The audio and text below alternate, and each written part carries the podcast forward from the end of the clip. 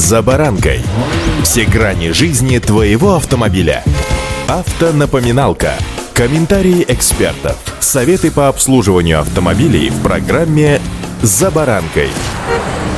Спидометр даже тихоходных малолитражек бывает размечен до 200 км в час и даже выше. Однако зачем внедрять такие крупные значения, если реальные скоростные возможности маломощного транспорта редко превышают 150 км в час? К тому же есть еще и ограничения в скорости, которые составляют в большинстве стран 130 км в час. Для такой практики все-таки есть несколько причин. Сегодня об этом более подробно. С вами Забаранка Александр Карпов. Здравствуйте.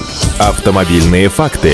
Пожалуй, главная подоплека выпуска спидометров со шкалой, размеченной до 200 км в час, а иногда 250 и даже 300 км в час. Это соображение экономии. Автопроизводителю просто невыгодно тратиться на различные модели спидометров для большого числа моделей и модификации одного и того же автомобиля. Поэтому дизайнеры вместе с инженерами создают одну версию спидометра с разметкой для топовой комплектации и предусматривают весь запас по шкале на случай выпуска в дальнейшем еще более производительных модификаций. В результате мы видим приборку с разметкой до 200 км в час. Например, у УАЗа Патриота его реальный скоростной потолок является 150, подсказывают автоэксперты российской газеты.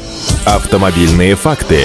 В основе же серьезных цифр на спидометрах лежат также и соображения безопасности. Ну, представьте, например, что автомобиль подвергся тюнингу и его оснастили форсированным движком. При ускорении до максимума стрелка спидометра, размеченного до каких-нибудь 180 км в час, как говорят, ляжет, и водитель просто не сможет оценить реальную скорость движения, что, согласитесь, уже небезопасно. Еще одна причина, по которой мы видим спидометры с впечатляющим скоростным рубежом в тихоходных малолитражках, это все-таки маркетинг. Согласитесь, покупателю греет душу, когда он видит цифру 200 км в час, например, на приборном щитке Гранты или 180 км в час на Ниве. В этом смысле многообещающие цифры на приборке — это не что иное, как игра на амбициях клиента и стимул для наращивания продаж.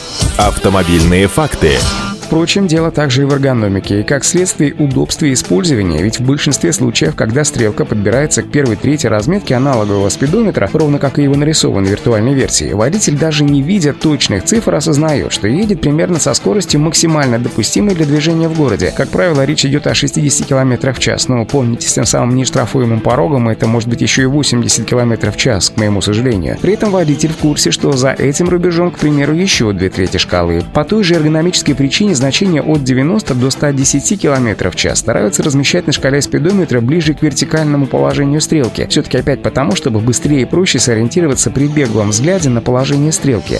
Автомобильные факты.